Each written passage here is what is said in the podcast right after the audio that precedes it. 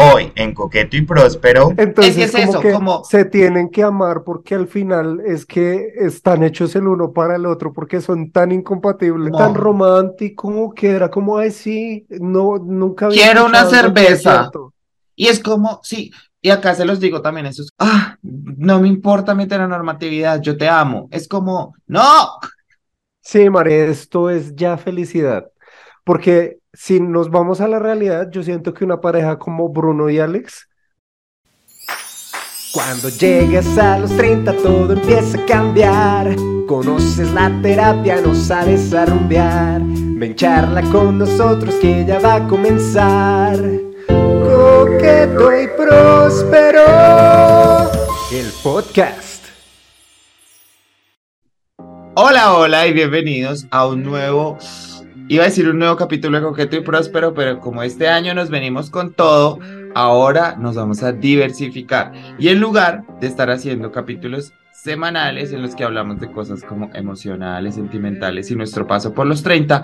También vamos a empezar a hacer eh, revisiones, contar un poco de historia LGBT y más cositas que se van a dar dando cuenta mediante saquemos capítulos este año.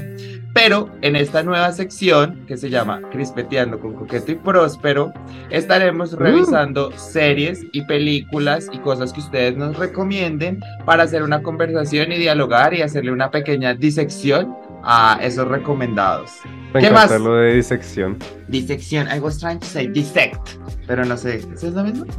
Mm, creo que no, pero... Inserción, pero, revisión. Pero igual lo entendimos, todos entendimos. Todos entendieron lo que yo estaba tratando de decir. ¿Qué más, amigui? ¿Cómo estás?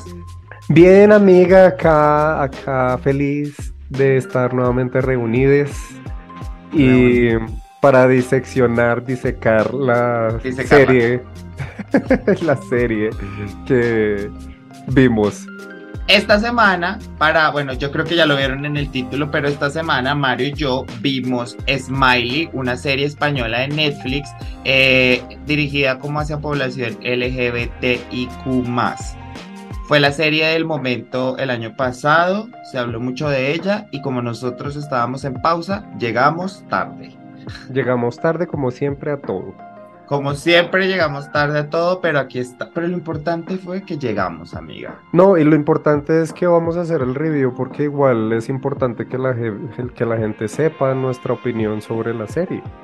Y que le demos nuestra calificación internacional.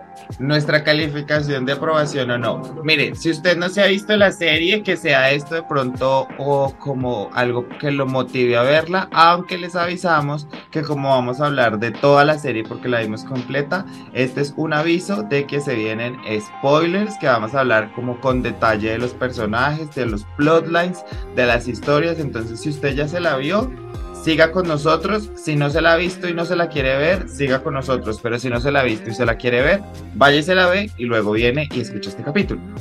Y si no le importan los spoilers, pues la ve después de que escuche el capítulo. Y, tal cual. Hay gente que. Yo, por ejemplo, a veces me veo resúmenes de películas y después voy y me veo la película. Yo, yo soy así tal cual. Sí, es como porque la ansiedad no me gana que sea 15 minuticos de ver de resumen y después ya en dos horas entiendo, lleno los huecos. No, a mí, a mí por ejemplo me gusta ver reviews porque si de pronto igual me la quiero ver así sea mala, es como ya sé que no, me no tengo expectativas con esta serie o con esta película. Ya sé que va a ser mala, entonces es como me la veo rela. Y sabías que hay gente que va a las películas y no ve ni siquiera los trailers, ¿sabías? Yo sé, Checho, Sí, él es así. Qué horrible, lo odio. Es como que yo quería, por ejemplo, eso nos pasó el año pasado con Spider-Man, la última. Que yo les dije como, ay, los, el tráiler está muy chimba, no sé qué, y el todo, ay, yo no me he visto el tráiler porque no quiero spoilers y yo, es un hijo de puta tráiler. Son gustos, son gustos. Hay gente que es como, no veo el tráiler porque no quiero ni siquiera saber de qué se trata la película. Eso me parece como ok, quisiera tener ese poder como dejarme sorprender, pero no, mi ansiedad. Eso, me, parece, eso me parece persona psicópata. Sí y no, porque es también como un aire como de quiero que las cosas me sorprendan, ¿sabes? Yo en cambio necesito el control más de las cosas, o sea, yo necesito saber qué pasa. Bueno, amiga, antes de, porque cuando estábamos hablando de esta serie, eh, bueno, para seguir con todo esto, Smile es una serie española de Netflix que nació, nació salió el año pasado, para finales de año, eh, generó un montón de revuelta porque pues es una serie enfocada a población LGBT, eh, fue una serie muy vista, se volvió tendencia en Colombia y la gente habló mucho de ella en Twitter, pero cuando estábamos hablando de esta serie, cuando yo te la propuse, tú no te la habías visto. ¿Por qué no te la habías visto? Lo que pasa es que yo tengo como cierto, ¿cómo se dice eso? O sea, como que yo soy precavido con las series con contenido LGBT y con más, porque mm, generalmente las que me he visto, las pocas que me he visto, siempre son como un cliché de dos horas. Ya. Entonces como que me da piedra, o sea, me, me da piedra como ver esas historias que siempre como que son una plantilla. Ok, es que sí, a mí me pasó un poco con esa. Bueno, esta serie tiene algo como peculiar, es que un, eh, un actor de otra serie que es como medio queer, que también mucha gente menciona, que yo no conozco, que es Merly, eh, pues que es como un profesor, algo así, pero que también como que hablan de cosas diversas.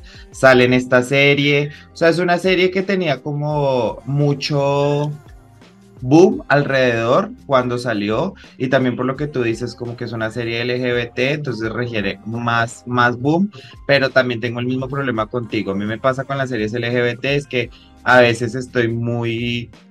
Eh, bueno, que estoy tan preparado que para que sean un cliché y esta termina siendo un poco eso, ¿no? Yo creo que ya para que empecemos a hablar un poco de la serie, mm, hagamos una cosa, hablemos primero de la serie como tal entrando como entendiendo los capítulos y los plotlines y todo, y luego vamos a ir hablando un poco de cada una de las cosas. Para empezar, mm, a mí una de las cosas que me como que me generaba más problema con la serie porque yo me la vi dos veces, o sea, yo me la vi el año pasado cuando salió y ahorita me la volví a ver para este capítulo que vamos a grabar. Y a mí me pasó es que nunca entendí el tono de la serie. O sea, nunca entendí si era una comedia o si era un drama o si era o qué era, ¿sabes? Porque siento que intentó ser como una dramedia, como ser un drama comedia, pero se quedaba corto en los chistes o los chistes me parecía que eran un poco anticuados. Son flojos. O sea, es que ¿sabes qué me pasó? Que siento que la serie trataba de ser woke como que trataba de ser consciente políticamente y lo lograba en unos casos, pero en otros me parecía que, que, absolutamente no, no, no llegaba a ningún lado. Para hacer un resumen, entonces, Smiley trata de siento que aunque está publicitada como una relación de dos manes gays, creo que en general Smiley se puede hablar de que Smiley eh, sigue tres relaciones diferentes en la que son dos hombres gays, dos mujeres lesbianas y una pareja heterosexual que están haciendo una familia. Y la serie lo que hace es como eh, seguir estas tres relaciones a partir de como problemas que ya las personas de más de 30 años, considero yo, eh, las relaciones de más de 30 años pueden empezar a tener, eh, la fidelidad, la monogamia, también la creación de familias, las nuevas relaciones, eso es lo que hace. Entonces, la diversidad en general, ¿no? Y la diversidad en general, sí, la diversidad en general y como la identidad un poco. Entonces tenemos nuestros dos personajes principales, son Bruno y Alex. Eh, Alex es el hombre guapo, se dice que el hombre guapo, el hombre que va al gimnasio, se le vende mucho como un cliché. Tenemos a Bruno, que es el hombre heteronormado que no busque, busca una relación desesperadamente y se, encuentra con Alex. Esa conexión. Y que, a la final, y que a la final Bruno también termina siendo otro cliché. Baby, es que para allá vamos porque este es el personaje que a mí más me harta. Y me harta porque siento que es el personaje más honesto a la realidad de muchos homosexuales que existen viendo esa serie. Sí, no, a mí me hartan los dos. Honestamente, los dos me, me cagan mucho. Total, las otras parejas. o sea, yo me vi esta serie para ofenderme y para estar de mal genio. Amiga, somos, o sea, somos dos definitivamente. La otra relación es Patri Vero, son dos mujeres lesbianas, una tiene un bar y la otra es una florista, también es una relación larga que está atravesando como esas circunstancias de mirar a la monogamia como un modelo sostenible o no, pero bueno, ya llegaremos a esto. Y la otra pareja... ¿Sabes qué? Siento que eso, esa pareja de ellas es más como la canción de Rocío Durcal de Costumbres. Total, pero mira que yo siento que esa historia me parecía más interesante. O sea, esa fue la historia que a mí me pareció que era la más interesante, la más actual. Y la eh, más, ¿sabes, ¿sabes cómo? Siento yo que esa fue la que se abordó de manera más madura. Total, porque siento que se abordó desde muchos frentes reales, ¿sabes? O sea, se afrontó desde, ellos, ellas eran, son una relación eh, que está pasando por todo esto que tú dices de las costumbres y siento que mostraron como, siento que, no sé si tú pudiste relacionarte con la serie como yo, pero yo siento que yo vi como realmente los sentimientos que uno pasa, como la frustración, la tristeza, los celos, la confusión. Entonces lo vi ahí, me pareció muy chévere. Los diálogos me parecieron súper chéveres. Es que sí, o sea, digamos que la serie tiene cositas, o sea, como muy puntuales, como son, son momenticos en los que uno dice como, uy, están tocando un tema muy chévere y la cagan con un chiste huevón o con una interacción entre los personajes que uno dice, ¿para qué metieron esa mierda ahí? Total. Por ejemplo, como la del disfraz de este man, de ese arquitecto que nadie conocía. Total. What gives that shit? Y la tercera pareja, que es la pareja heterosexual, Albert y Nuria, eh, una pareja que está creando una familia, tienen tres hijos y están también hablando como de diversidad de género. Eso también fue una historia que me pareció interesante, como, pero no se habló mucho. Es que como eh, que fue muy por encima, o sea, como que tocaron el tema y yo pensé que iba a ser como, como algo que desarrollaran y como que se quedó en solamente nombrarlo. Total. Si quieres, entonces hagamos una cosa. Como estas son las tres parejas que sigue la serie, entonces vámonos a. Vamos a, dar nuestras observaciones de las tres parejas, como de la menos importante a la más importante, pero la más importante por como, como por ellos lo highlightearon, ¿no? Entonces, la primera, la pareja heterosexual, a mí me parece que siento que había muy buenas ideas con esa historia, ¿no? Porque es como porque yo siento que también como personas LGBT, obviamente yo estoy diciendo, no, estoy diciendo que le debemos dar un espacio a los heteros, pero considero que también hay muchos heteros aliados, como se ven en esa serie, que también están pasando por, por problemas y por situaciones diferentes a, a, a, las parejas hetero y a las parejas gay y me gustó como verlo ahí, como, bueno, estamos, somos una, somos una pareja heteronormada, por decirlo de alguna manera, pero si es esto lo que queremos, no es esto lo que queremos, cómo nuestro amor se empieza a fracturar un poco. Eh, eso me pareció muy, muy chévere verlo porque siento que lo, lo llevaron hasta el punto de eh, quiebre, que siento que en muchas relaciones eh, las, este tipo de discusiones siempre llegan al punto de quiebre. Entonces, me gustó mucho verlo. O sea, a mí me gustó de la relación de ellos dos, que es como, digamos, lo que, lo que todos tememos, creo yo, cuando estamos en una relación, que es como qué va a ser esta relación con el paso del tiempo. Sí, porque, por ejemplo, ellos eh, se casaron, después tuvieron un hijo, después tuvieron otro y después ahora están embarazados nuevamente. Eh, entonces es como que y, eso le pasó a los dos, como que se empezaron a perder ellos mismos dentro de la relación. Total. Como que su relación se volvió, fue como sus hijos y como que se olvidaron de ellos como pareja, de ellos como individuos, como tal.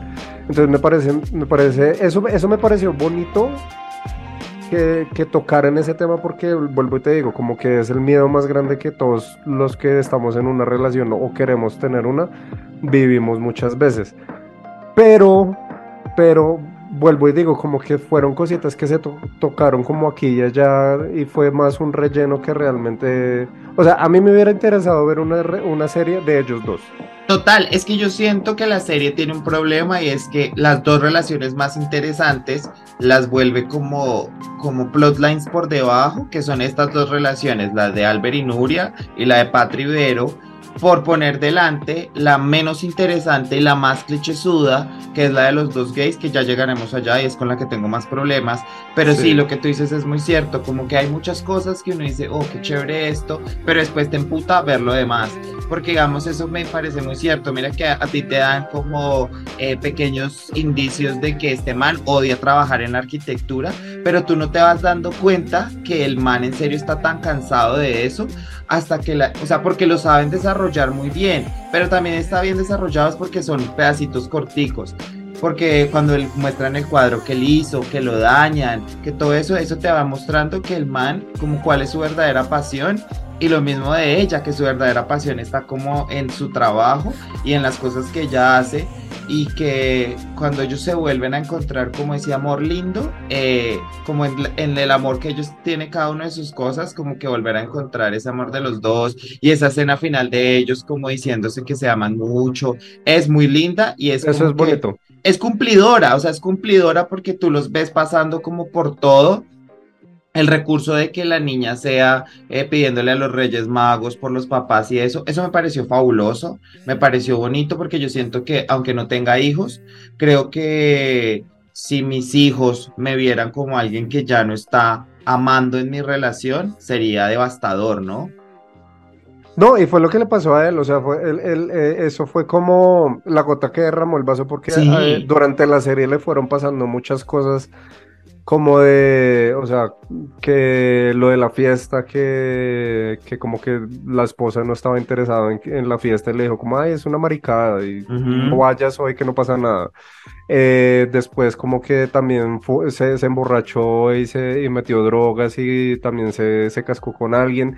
Y ya como en la etapa final, así cuando quedó en el agujero, fue cuando ya la hija escribió la carta y él se dio cuenta como, oiga, esto, es, esto que me está pasando a mí sí está afectando a toda mi familia, sí lo están notando. Y ahí fue cuando eh, tomó decisiones y dijo como, no, ni mierda, ya esto no puede seguir así porque pues finalmente, o sea, lo bonito de eso es como que Mm, darse cuenta que a veces la gente pasa por ese tipo de cosas y en vez de de pronto decir como, venga, si, si, si amo mi familia, si amo mi pareja, dicen de una vez abandono todo y terminemos, esto no va para ningún lado, y, pero ahí, se, ahí fue al contrario, ahí fue como de verdad el man luchando como por su familia, por el amor que le tiene a la esposa que es real, sino que vuelvo y digo, se había perdido entre todas estas cosas que no veían que realmente seguían amándose.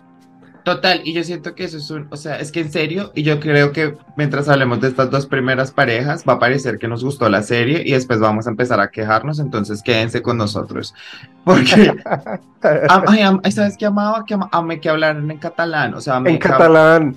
O sea, fue una sorpresa, fue una sorpresa, pero a la vez fue como... Me gustó porque es como, me parece auténtico, ¿sabes? O sea, me parece... Pues exacto, o sea, eso me pareció chévere en el sentido Sí, porque si en Barcelona... Viven en Barcelona. Es como que, sí, como que conocer ese poquito de, de, la cultura de allá, ¿sabes? Porque es como, como que yo no tenía ni idea que de verdad como que era así, que, que había personas, o sea, suena Sí, como que hablen es, en, en, pantalán, o sea, como que la gente esté hablando en catalán y después hable en, español, me pareció chévere porque siento que yo que no consumo tantas cosas españolas, me, me acerco un poco a la cultura española, me gustó verlo, eh, eso me pareció muy chévere, eh, amé su relación, ¿sabes qué? Ah, dale.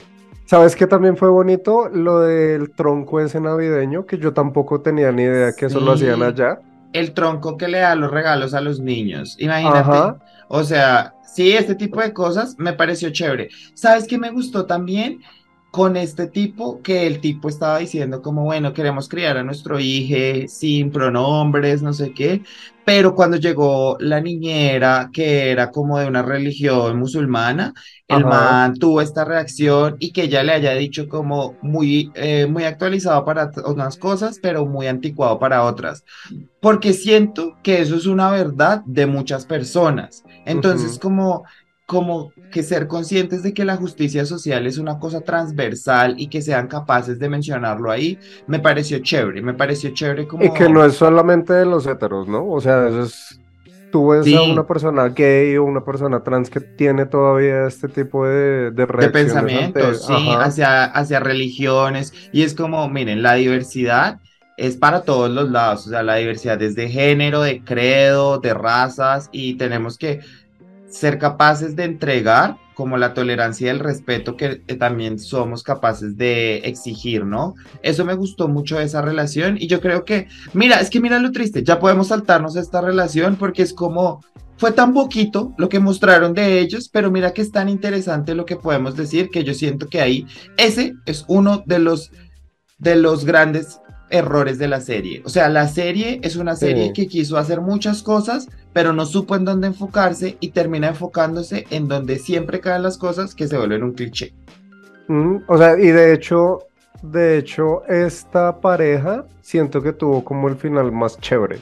El final. Sí, sí, claro, tienen un final que aunque es romántico, que aunque es cliché, que aunque es la vaina, es un final que se siente cercano, es un... Porque mira que ellos... No, y sabes que ni siquiera, ni siquiera lo sentí tan clichésudo ahora que, que lo estamos hablando, en el sentido de que yo siento que esas conversaciones uno sí las tiene con la pareja.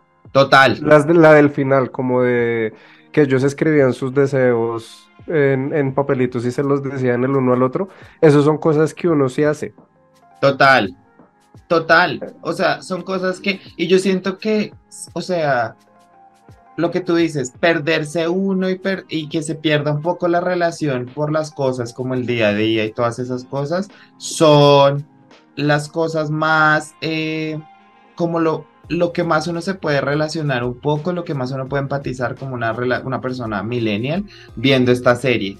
Entonces, y hasta mira que hasta cuando ellos están ofreciendo perdón, se ve ese como ese reconocimiento del otro. Entonces, me encantó. O sea, esta Es que sabes que sabes qué es lo que pasa? Creo que la, el capítulo se debería llamar Albert y Nuria.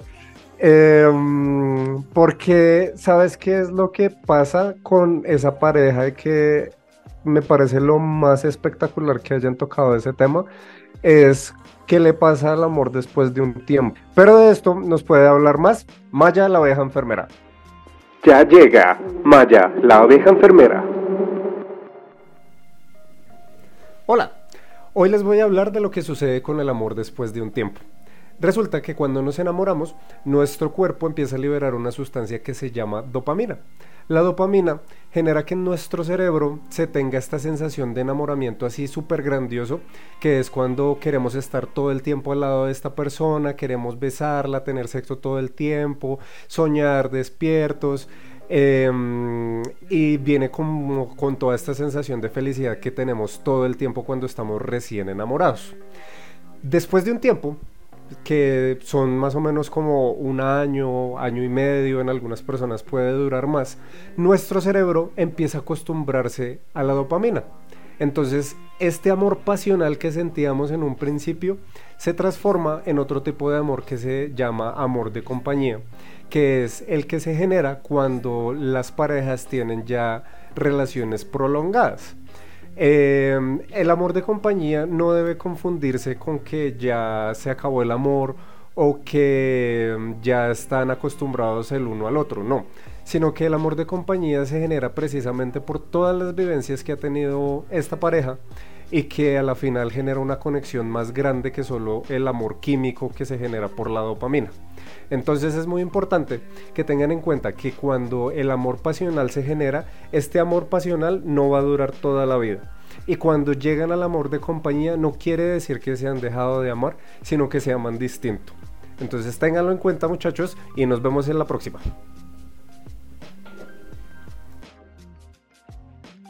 Y en esta parte, los que no sepan, Maya, nuestra abeja enfermera, nos va a contar detalles médicos y que no sepamos así de cositas y de los temas que vamos a estar tocando. Como por ejemplo, yo esto, yo no sabía y me parece muy chévere saber esto de los procesos metabólicos químicos que pasan y esa frase tan linda que dijiste de lo que pasa con el amor después de un tiempo, porque yo considero que tenemos que empezar a entender que el amor es un sentimiento transversal que no es el mismo siempre, es un sentimiento que cambia, que evoluciona, que uno va entendiendo. Es que, por ejemplo, miren, nosotros dos, nosotros dos que nos conocemos de hace más de 10 años, yo creo que ya no nos amamos de la misma manera que nos amábamos al principio y decir que más o menos, sino que ya son amores que entienden otros tipos de cosas, que ya... Eh, son diferentes. Entonces, como que en la serie, ver eso y ver cómo cómo se puede ver como lo malo, pero también lo bueno, porque al final como que lo recuperan, está bonito. Es bien bonito, sí. Ahora, la siguiente relación. La relación que a mí me parece la más importante, pero que tiene como el nivel 2 de importancia en la serie, que es Patri y Vero.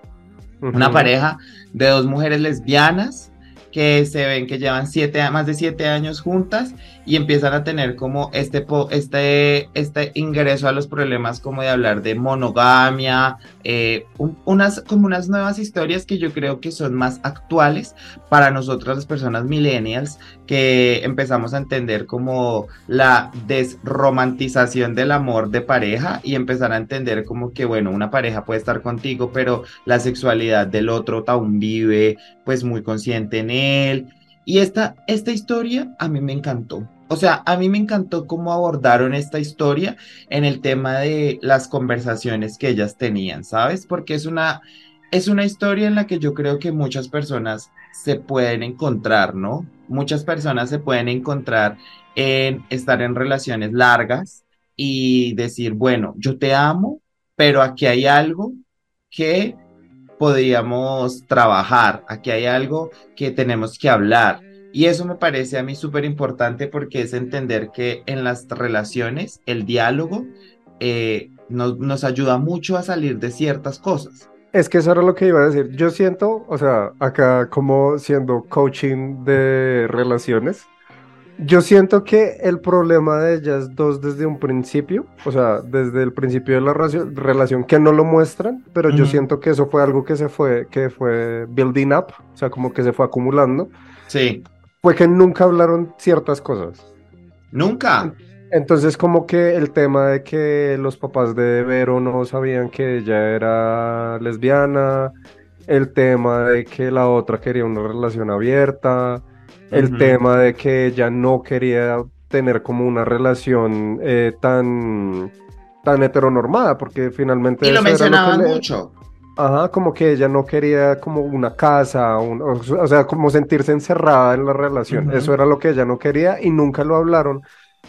Y llegó el punto de quiebre donde ya no había nada que hacer y pues fue que intentaron una cierta cantidad de cosas que a la final no les funcionó porque desde el principio tenían un problema entre las dos. Es que siento que es eso, es como... Tenía una relación como rara con esta vieja que fue la que le ofreció el empleo, ¿no? Rara, pues al final termina como comiendo. Era como la, moza, ¿no? Era no era la... moza, sino era como que ahí, ¿no? Como que la relación de ellas, por ejemplo, uno se da dando cuenta desde el principio que es que no hablan, sino que se toman ciertas decisiones, cada una iba tomando decisiones sin consultarle a la otra, entonces la una ya tenía montado el apartamento sin saber si la otra realmente quería que ese fuera su, su, plan, la otra estaba buscando este trabajo, como saliéndose un poco de la relación, eh, se tenían estas conversaciones. Yo, yo no entendí cuál era la relación que tenía esta bien, ¿cómo es que se llama? ¿Patri? ¿Patri? Patri era la, la, boliviana, no. Patri es la boliviana. ¿No era chilena? Chilena, boliviana, sudamericana. Ella, ella es Patri. Y Vero es la española. Pero, era una vieja como una recruiter y que y esta vieja le tenía ganas y la vieja terminó es que se me hizo raro se me hizo raro porque se besaban en la boca cuando se saludaban entonces no sé pero siento que de pronto es, que yo, son yo estoy siendo morronga no, amiga, es que es como esa frase como, ¿is he gay o is he French? Pero es como que siento que es que eran, eso es que, que eran europeas. Siento que el culmino de eso sí es cuando esta vieja va y se la mete al, al, cuarto y se empiezan a comer y después se arrepiente. Bueno, como esta serie tiene cosas buenas, también tiene, o sea, como esta relación tiene cosas buenas, también tiene cosas malas. Porque, por ejemplo, el tema de que los papás de Patria no supieran que ella era lesbiana y toda esta, todo este capítulo centrado en que, bueno, llegan los papás y están, y que Patri la saca del closet eh, que Vero saca el closet a Patri, yo no, no terminé de entender cómo me sentía, porque obviamente entiendo la frustración desde tu pareja de siete años que te estén negando y todo, pero también siento que uno no tiene la labor, ni el permiso, ni la autoridad, ni nada de sacar del closet a una persona. Es que, ¿sabes qué me pasó a mí con esa, ese tema en particular? Siento que me pareció cool que sí tocaron el tema de que lo que tú dices que uno no debe sacar bajo ninguna circunstancia del closet a nadie, pero siento que lo armaron dentro de una situación que no tenía como realismo en absoluto, porque siento que es una situación que no pasa o que a ellos no les hubiera pasado, o sea, como que de la nada los papás llegaran allá. Sí, porque, son unos papás chilenos, o sea, o sea, es una sí, es una cosa llena de improbabilidades, pero el abordaje de eso me pareció violento. Me pareció violento porque es un poco, yo sé que son series, yo sé que son películas, yo sé que buscan el dramatismo de todas las cosas, pero mostrar que una discusión puede desenfocar en llegar a decirle a la otra como es que tú eres una lesbiana, no sé qué, es como, uy, no, o sea, yo creo que, por ejemplo, porque eso está en tu poder de decisión también, ¿no? Porque y yo no quiero echarle la culpa a la gente que se mete en, relaciones con personas que están en el closet, pero yo siento que uno, y más una relación de siete años, uno después de cierta edad hace ciertos acuerdos con uno mismo y es como yo ya no me voy a meter con personas que estén en el closet. Y no estoy diciendo que la persona que está en el closet o no sea buena o no, sino que yo entiendo, por ejemplo, yo estoy hablando desde mi experiencia personal, yo entiendo que esa persona está viviendo un momento diferente al momento de vida del que yo estoy viviendo. Y por esos momentos de vida que estamos viviendo diferentes, tendremos diferentes expectativas de nuestra relación. Entonces, si yo estoy con una persona en una relación de siete años, pues que esa persona esté fuera del, esté dentro del closet, para mí va a resultar en un montón de inseguridades, comportamientos y cosas que me van a hacer sentir mal a mí. Entonces yo no puedo culpar a la otra persona por su situación, pero sí tengo ese en mí el poder de decisión.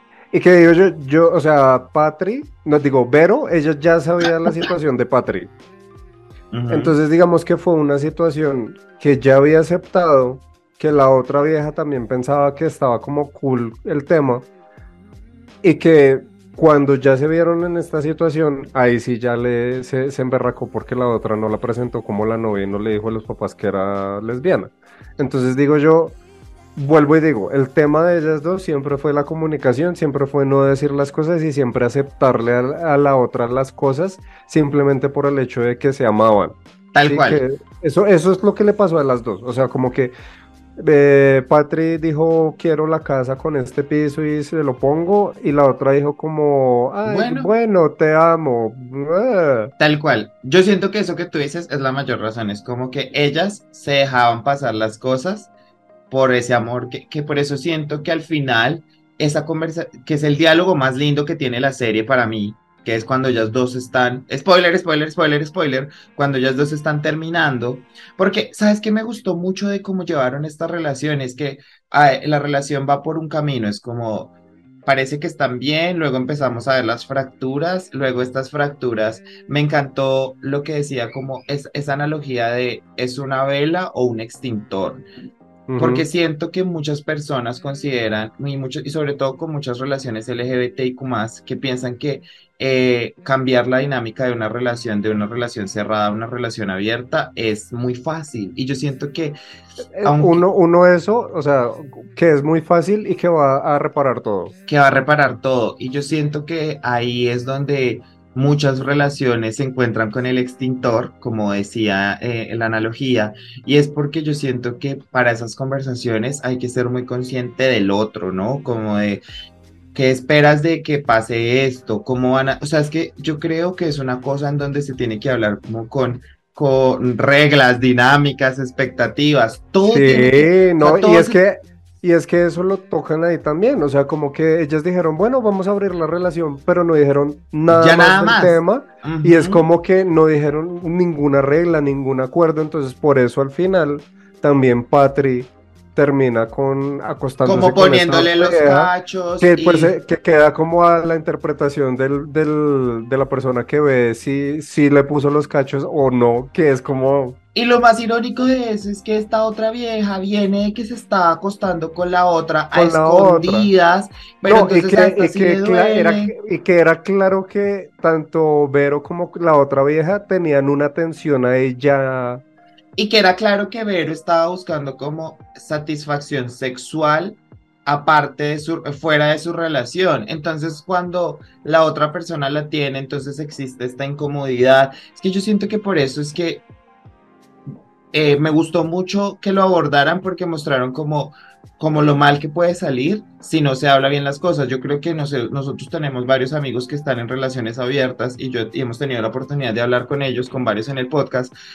Y es muy claro en ellos que es como, no, acá nosotros tenemos claro qué es esta vaina, cuáles son nuestros acuerdos, qué es que sí está permitido y qué no, porque yo creo que eso es lo que es el éxito de una relación abierta, como tener una claridad de el otro, cómo se ve con estas, con estas, ay, perdóname, con estas nuevas decisiones que se toman en la relación. Ujú.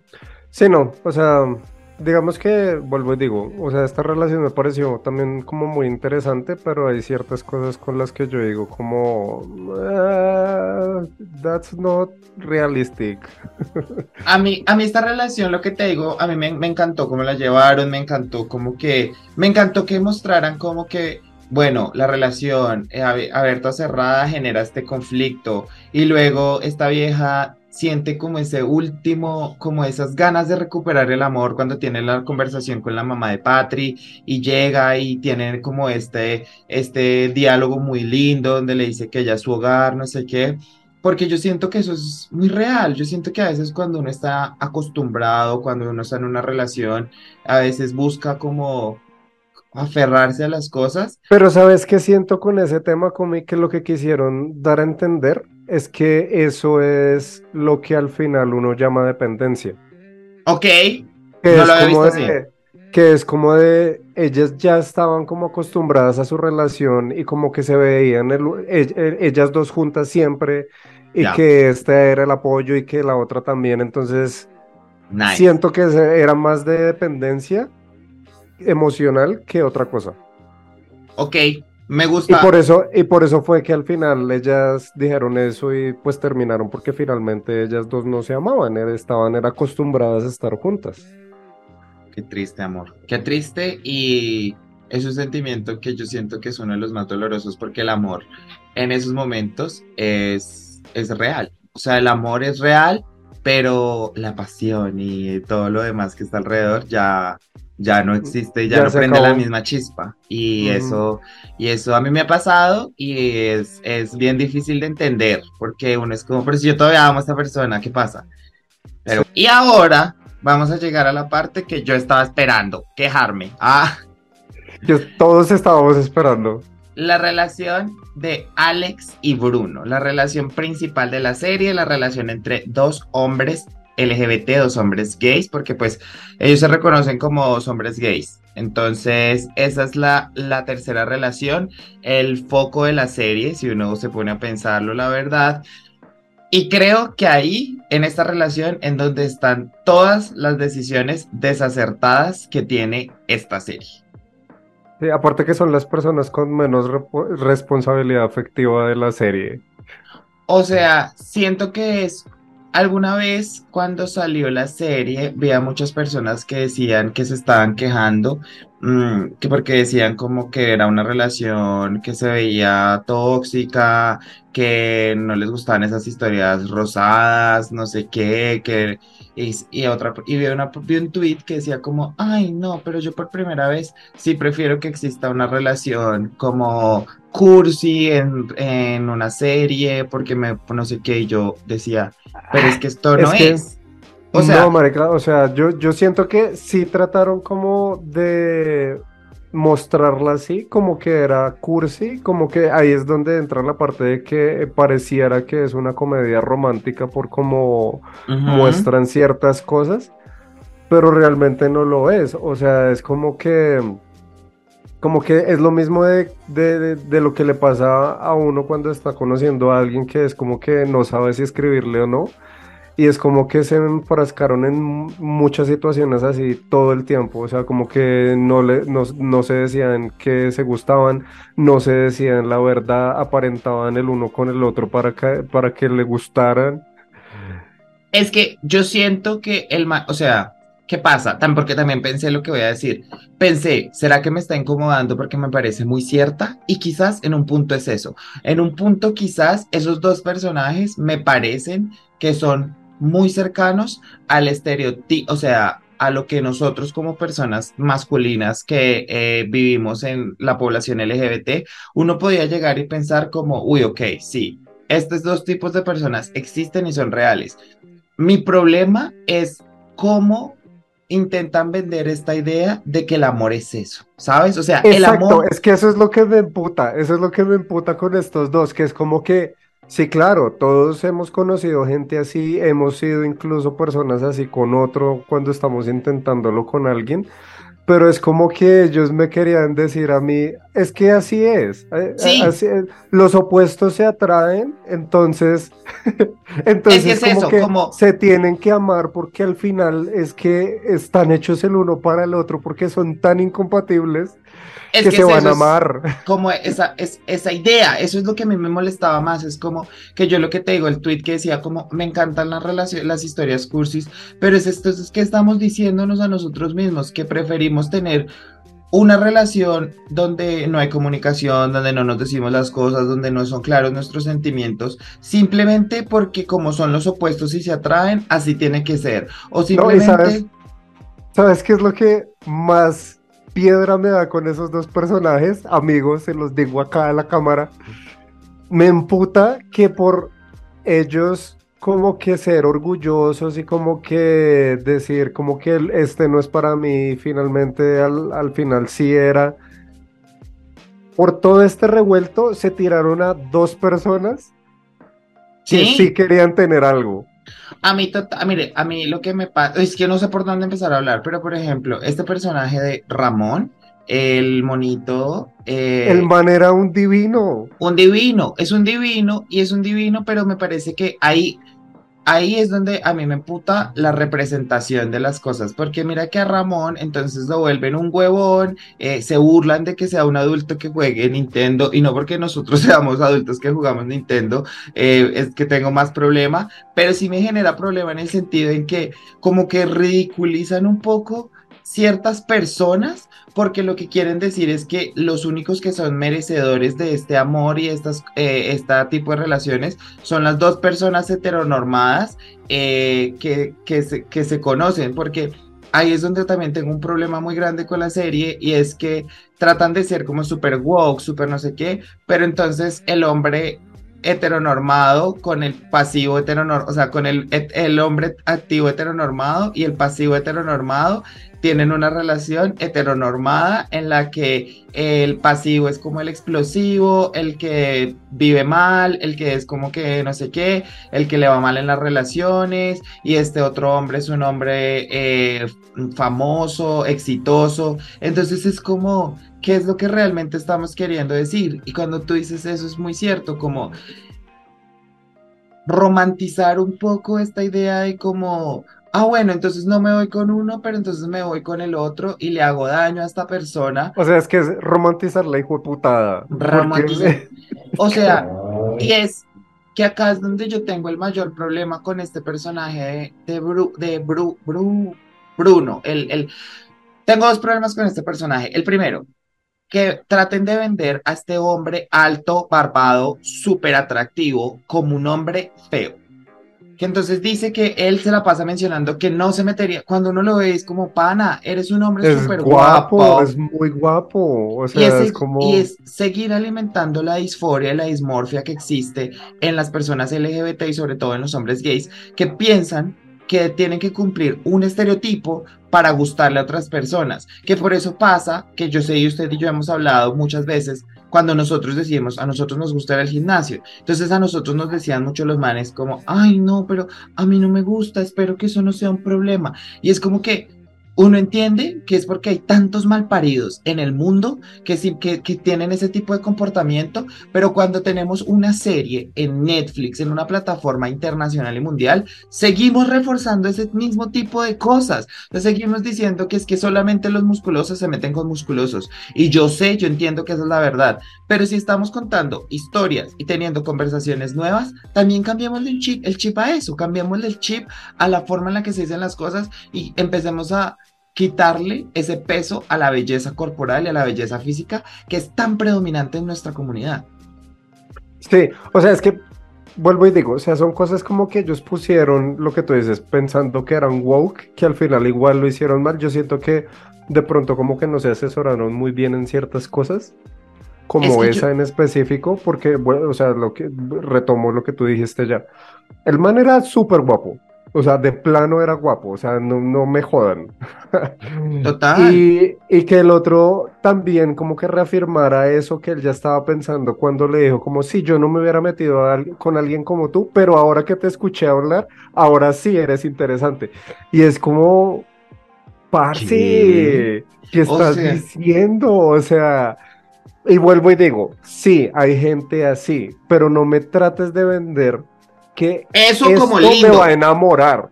Que eso es lindo. O sea, que él me diga como, ay, ahora que te escuché, ay, ahora sí me enamoro. Ay, qué lindo, sí, gustémonos, no mames. Cuando, cuando pasó lo de que cada uno empezó a salir con el otro, o sea, con, eh, Bruno con Ramón y Alex con, ¿cómo es que se llamaba el otro? Ibra. Ibra. Yo dije, ok, me parece chévere. Sí. Porque, porque, ajá, y cuando, cuando los dos les hicieron las recagadas, o sea, por ejemplo, o sea, la, la más cagada, yo siento que la persona, si le hacen una serie aparte a Ramón, va a ser la, persona más dañada. Ramón, iconic. Mundo. Y, o sea, yo me hubiera cuadrado con Ramón. El diálogo de Ramón, a mí me encantó. Sí, no, o sea, y es que, ponle cuidado, el man estaba retragado de Bruno desde quién sabe cuánto tiempo porque no nos lo explican en la serie.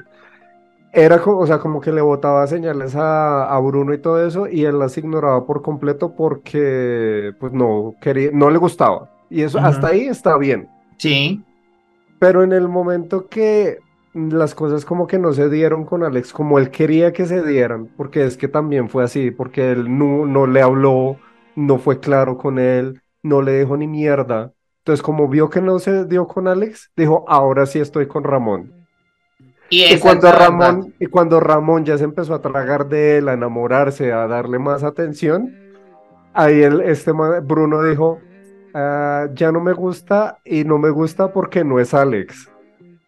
Es, es, y es, y yo siento que en serio, me emputa porque es muy parecida a la verdad de muchas personas y de muchas historias quizás que uno ha tenido, pero no me vendas como que el cliché de ir y romperle el corazón a alguien, meterse con alguien y porque realmente yo siento que si vamos a hablar de historias reales dentro del mundo LGBT, la historia en la que nos deberíamos centrar es en la de Ramón, porque esa es la historia que le pasa a muchas personas, personas que realmente... Lo, que le dijo, lo que le dijo este hijo de puta, Total. que esta es, es una cerveza sin una alcohol, cerveza sin alcohol, no me sabe nada. Pero... Es como, parica, a a tuyo, a ti no te sabe nada, pero el man es muy valioso como persona y se lo estás cagando porque, o sea, yo no estoy diciendo, o sea, eh, aclaro, yo no estoy diciendo que Ramón sea como pues la perfección y que todos debemos buscar a Ramón, sino que estoy diciendo que era un man que tenía todas estas características que este man, que a este man no le gustaban desde el inicio,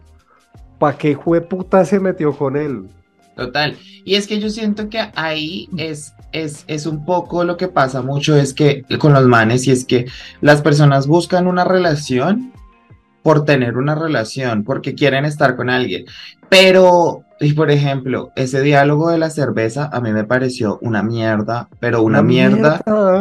Y lo que después me pareció más triste es, es que yo veía que mucha gente estaba encantada con ese diálogo. Sí, que era tan romántico, que era como, ay, no, nunca había Quiero una cerveza.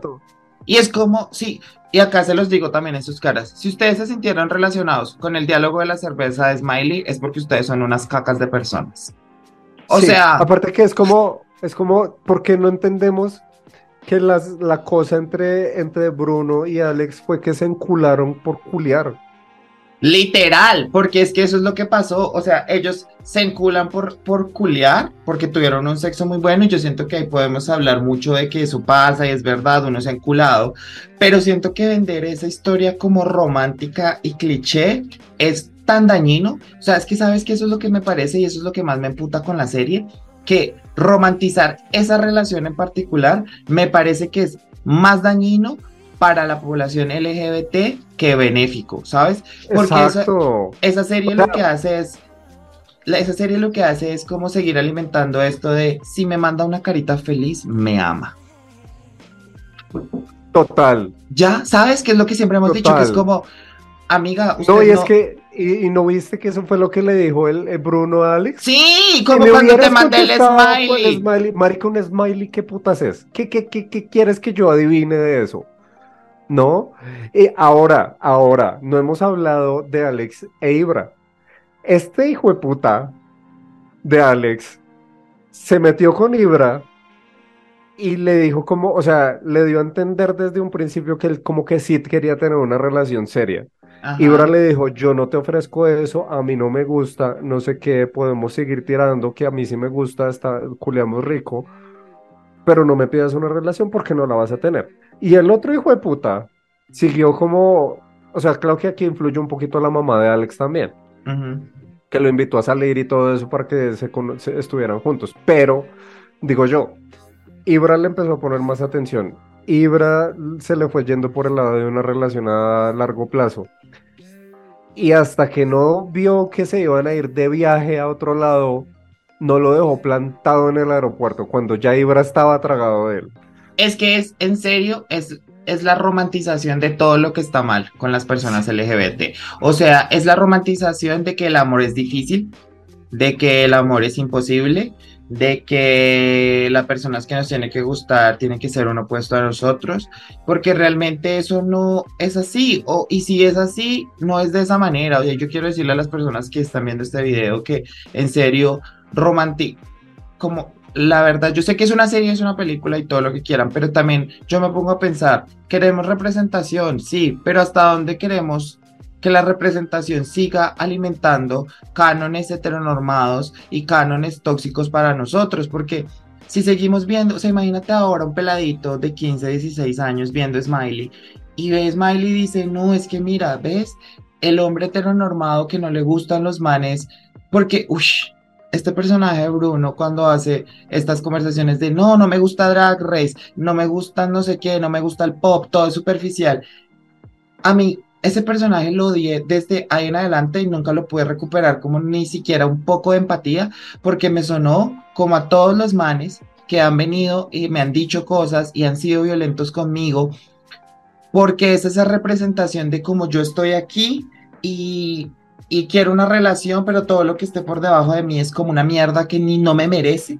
Y este otro personaje buscando como esa aprobación es todo, todo lo que yo siento que como comunidad deberíamos alejarnos y dejar de, de, de, buscar como ese, ese, ese imaginario de que el hombre heteronormado un día va a voltear a mirar a nosotros y decir, ah, no me importa mi heteronormatividad, yo te amo. Es como, no, Sí, marica, y que, y que está la responsabilidad del otro, educarlo, porque también eso se lo vendieron a uno ahí.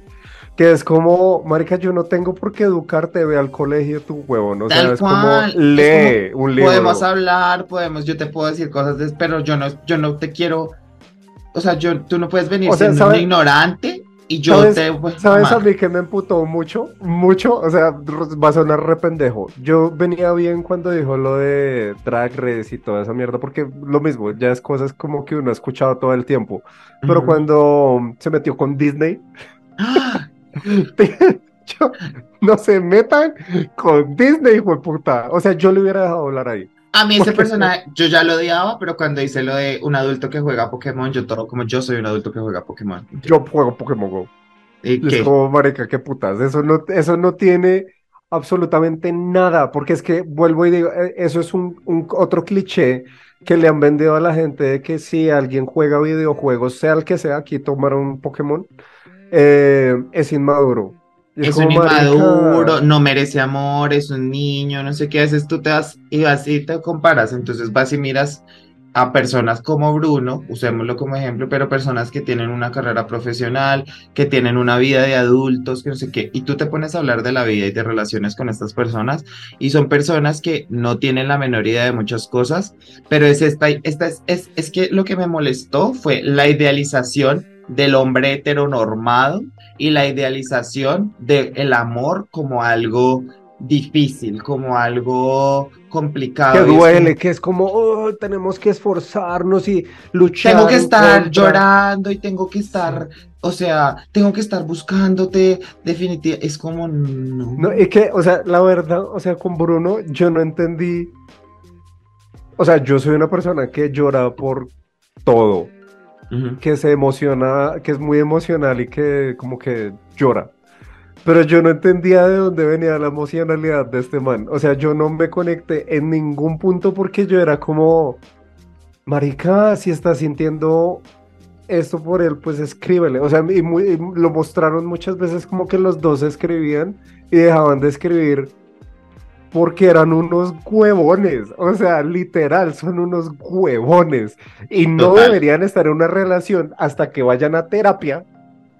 Total. Entiendan qué es lo que quieren en, en, la vida si es que realmente quieren estar en una relación y ahí sí se metan en una relación, porque Alex tampoco tenía ni idea qué quería en una persona, o sea...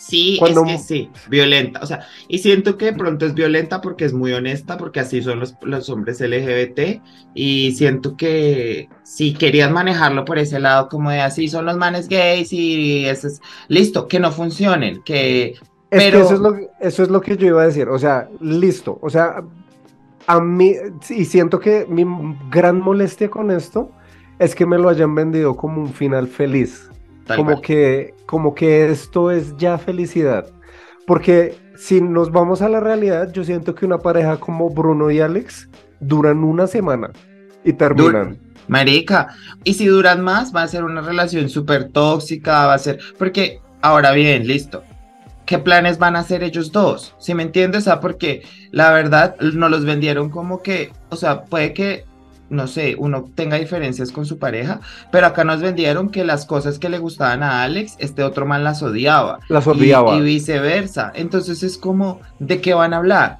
Porque realmente estas dos personas, y que siento que es uno de los principales errores también de, de, de este tipo de series, y es que mostraron como que lo único que ellos hablaban es de sus sentimientos y de lo que se gustan y no sé qué.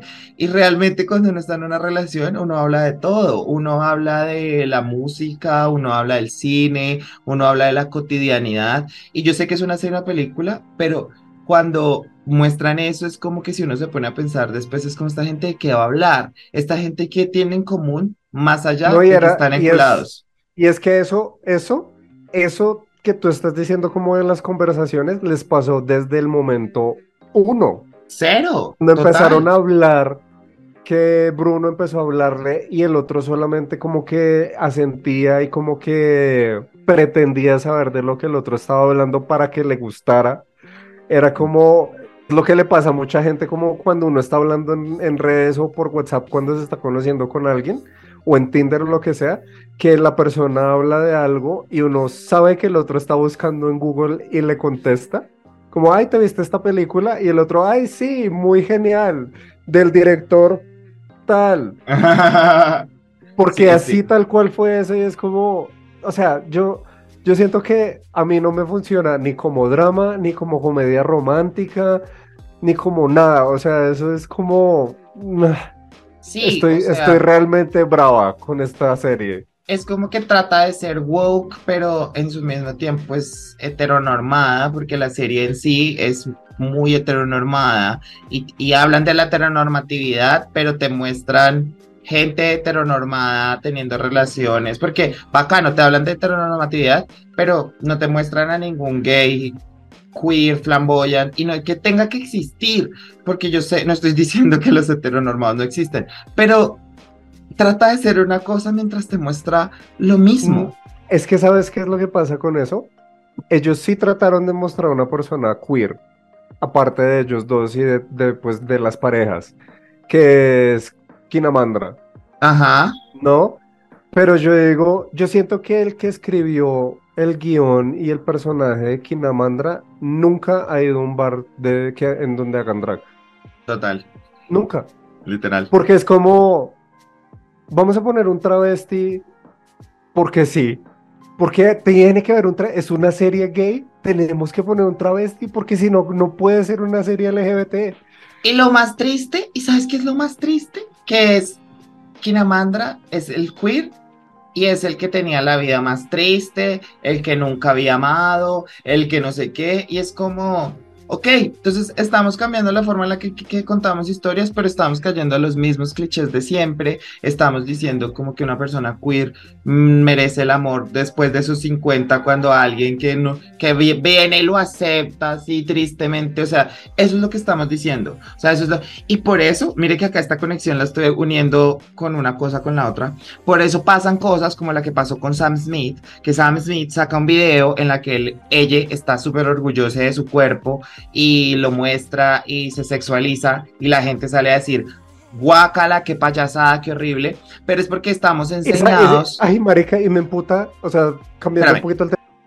Quieren mostrar cómo, porque estos son de estos otros dos personajes, ¿no? O sea, es Kinamandra, que no me acuerdo el, señor. el, nombre, el nombre real, eh, y Ramiro. Ramiro es el otro man. Sí. Que también como que hay un, una historia adicional a eso que yo dije, podríamos obviar esto mal. Pudo haber sido un correo electrónico. Tal cual. O sea, yo no necesitaba saber esa mamada. Tal cual. Pero lo metieron porque querían decir como somos, somos woke y los gays están en todo lado. Y es como, no, o sea, no, no quiere, se veía muy forzado todo. Total. Yo creo y, que, y que finalmente lo de, lo de Ramiro y Kinamandra es como de, se enamoraron, o sea, siento que me lo vendieron como se enamoraron porque no había más. Les tocó enamorarse de ellos dos porque eran los dos únicos que estaban sobre los 50. Y pues juntémoslos. porque como que tú cuando tienes más de 50, la única forma que puedes recibir amor es que sí, con conformarte con lo que hay. O sea, que siento que es un poco también lo que pasa con la otra, como con Bruno, cuando él se conforma con alguien y es como, ¿qué mensaje estamos dando con eso, no? Y yo siento que ya para como concluir, como concluir nuestra, nuestra idea de la serie, dígame el momento que más le gustó y el momento que menos le gustó de la serie.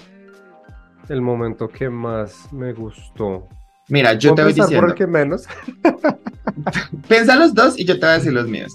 El momento que a mí más me gustó fue el diálogo entre Vero y Patri cuando están terminando ya finalmente, porque es un momento en donde yo, como decía anteriormente, es un sentimiento con el cual yo puedo empatizar, que es yo todavía te quiero, pero la relación no es lo mismo. Y cuando es cuando, le, cuando Vero le dice, es que yo todavía te quiero, Patri. Y es como, esto no se trata de querernos. Y eso me pareció muy lindo, que es donde digo que la serie tiene muchos aciertos, ¿no? Y el momento que menos me gustó es Bruno. O sea, todos los momentos en donde estuviera Bruno es el momento que a mí menos me gustó. Considero que es el personaje más tóxico de la serie. Considero que es la caracterización de un personaje que es real y creo que por eso me molesta tanto, pero la romantización de este hombre heteronormado que, que, que todos queremos, que todos buscamos, que todos esperamos, eh, está mal y por eso lo di. A mí, a mí el momento que más me gustó fue cuando Albert llegó a al Ah, barbero Sí. y tomó el micrófono y le habló a Nuria y Sí. le dijo, pues, ¿por qué se aman?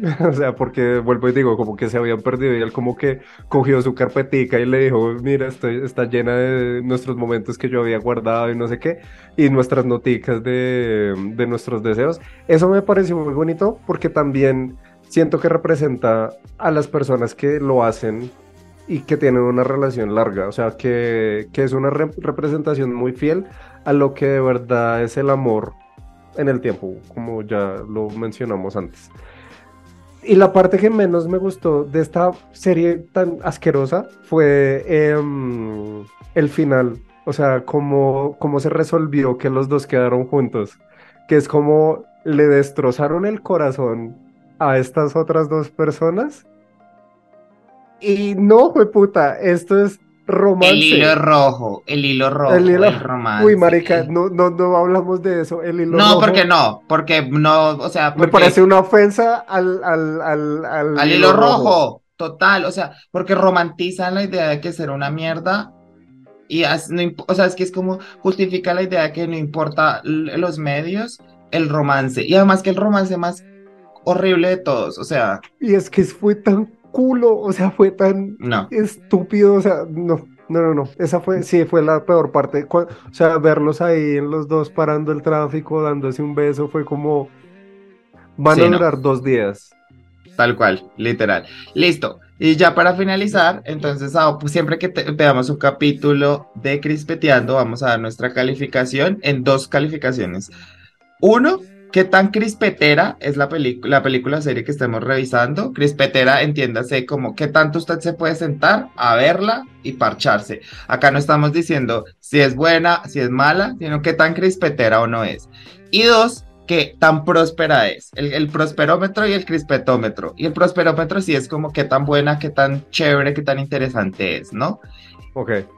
Para mí, en el crispetómetro tiene tres porque considero que me gustó mucho los me, gustó mucho el recurso de la cámara, el recurso del cuando hablan el capítulo que hablan como de apps de citas, que hablan a la cámara y todo eso, ese recurso me pareció chévere, me pareció como que a veces era por lo que es cortica, como que uno se la puede ver rápido. Entonces, aunque la odié, me la parché, tres. ¿Tú cuánto? Ok, yo le daría como 2.5, honestamente. Ya. Porque sí, tiene todos esos recursos que dices, pero realmente como que, como que siento que es como que, como muy clichésudo también. O sea, siento que yo ya he visto eso en otro lado. Y yo, de hecho, recomendaría esta serie como, no sé, tienes que hacer oficio en tu casa y no tienes que estar viendo. Puedes escucharla. Puedes escucharla y vas a entender de qué va la serie, ¿no? A menos, o sea, a menos que quieras saber cuándo hablen en catalán, pero igual eso no, no le aporta más a la serie, más allá de, ah, están hablando catalán. Y en el prosperómetro de qué tan buena, qué tan mala es, ¿qué te parece? Marica, yo le voy a dar muy duro, le voy a dar un 1, le voy a dar un 1, porque es mala, es muy mala. Yo le voy a dar un 2 porque siento que tiene dos balas perdidas en las historias de Patri Ibero y Nuria y Albert, que si se hubiesen enfocado en esas dos parejas, hubiese sido una serie muy interesante y muy chévere de ver, pero se gastan todos sus recursos en una pareja tóxica, innecesaria y que no, que no vale la pena, que es esta otra. No, y es que por eso es que yo le doy calificación de uno, porque, porque las historias que sí valían la pena no me las contaron. Tal cual. Entonces así haríamos el promedio. Entonces para nosotros los dos, en Crispetera es más o menos un 2.7 y en Prosperómetra es como más o menos 1.5. Qué pena con todos los LGBTs que vieron esta serie y les gustó. Les gustó. Pero no, es para nosotros. Pero están mal. Ah, no mentira. Sí, sí, sí. Bueno, y ahora nos gustaría que en los comentarios nos dejaran sus opiniones sobre la serie, si se la vieron o no, y también que nos recomendaran cuál serie o película deberíamos ver para comentar en la próxima edición de Crispeteando con Coquete. No tiene que ser de temática LGBTIQ+, puede ser de cualquier otra si ustedes quieren escucharnos acá hablar de esa serie o película. Sí, pues preferiblemente de, de esto, pero si no es, también podremos ver de cualquier cosa. Puede ser un culto gay, no gay, como el, el Diablo Viste a la Moda. Ah. También. Listo. Y para recordarles que nos pueden seguir en nuestro Instagram como Coqueto y Próspero, que también nos sigan en donde ustedes escuchen el podcast. Si ustedes lo escuchan en YouTube, síganos allá. Si es en Spotify, si es en Apple Podcast, y que nos den una calificación y que lo compartan con la gente que quieren. Así es. Igual, si, si, si nos pueden seguir en todas las plataformas, también está bien, porque a veces Spotify falla, YouTube falla, entonces no se quieren perder los capítulos de, de Coqueto y Próspero. Así es. A nosotros nos pueden seguir en nuestras redes sociales. A mí me encuentran en Twitter como Comino-Gómez y en Instagram y en TikTok como Comino-Bajo. Y a mí me pueden encontrar como el de las gafas grandes en Twitch, en Twitter, en Instagram y ya no más, ya no tengo más. En OnlyFans próximamente. Y en OnlyFans algún día. Bueno, amiga, y sin ser nada más. Besitos de a tres para todos.